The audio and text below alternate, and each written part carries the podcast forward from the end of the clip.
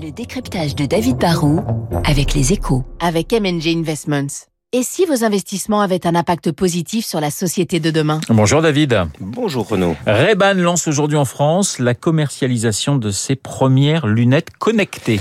Oui, alors Renaud, si vous avez un peu plus de 300 euros à dépenser et que vous voulez faire un pas vers le futur sans pour autant avoir trop l'air ridicule, bah Ray-Ban a pensé à vous. Ce qu'il lance aujourd'hui, ce sont de, de, de, vraies lunettes avec toutes sortes de verres, hein, des lunettes de soleil comme des verres correcteurs. Et ce sont les modèles les, les plus célèbres de la marque américaine, hein, comme les Wayfarers des Blues Brothers ou de Tom Cruise, les héros notre jeunesse.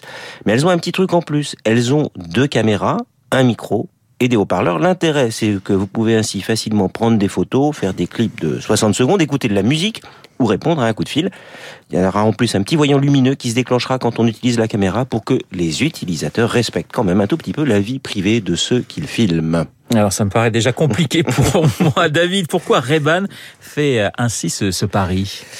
Bah parce qu'en en fait, on vit dans un monde de, plus en plus numérique avec du son et des images. Les, jeunes générations communiquent, vous le savez quand même, par TikTok ou par Instagram. Et ces lunettes doivent être un peu le, couteau suisse de cette génération digitale. Sortir son iPhone pour filmer ou pour répondre à un coup de fil, c'est fastidieux et un, peu, et ringard. Là, on peut être beaucoup plus efficace. Et pour limiter les risques, Reban s'est associé à Meta, vous savez, la, maison mère de Facebook et d'Instagram, qui apporte sa compétence logicielle. Reban, qui est une marque du, géant de l'optique EssilorLuxottica, est lui en charge du produit. Il a réussi à mettre l'intelligence dans les branches et à livrer des lunettes qui ressemblent à de vraies lunettes.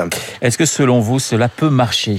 Les, les, les, précédentes tentatives de lunettes connectées n'ont pas été très convaincantes. Vous vous souvenez peut-être que Google avait échoué avec ses Google Glass euh, qui vous donnaient une rôle de tête il y a presque 10 ans. Snapchat n'a pas vendu beaucoup de ces lunettes jaunes connectées qui permettaient de faire des snaps et qui étaient aussi, c'est vrai, un petit peu ridicules.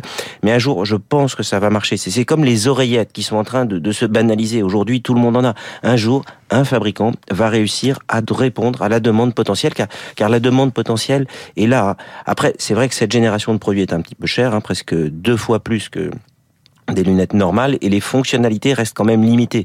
Ce ne sont pas encore de, de, de vraies lunettes intelligentes à la James Bond. Moi, j'attends des lunettes qui permettront de, de, recevoir des informations sur le verre que l'on pourra consulter discrètement en transparence. On n'y est pas encore, mais le consommateur comme les industriels sont dans une phase d'apprentissage. Un jour, nous ne pourrons sans doute plus nous passer de, de lunettes connectées. On aura peut-être l'air un peu bête, mais franchement, si elles nous rendent plus intelligentes, bah pourquoi se priver? Voilà, ça sera déjà ça de gagner. Merci David, David Barou et son décryptage. Je vous rappelle mon invité juste après le journal de Lucille Bréau. Il s'agira eh bien du président de la Fondation Positive Planète, Jacques Attali.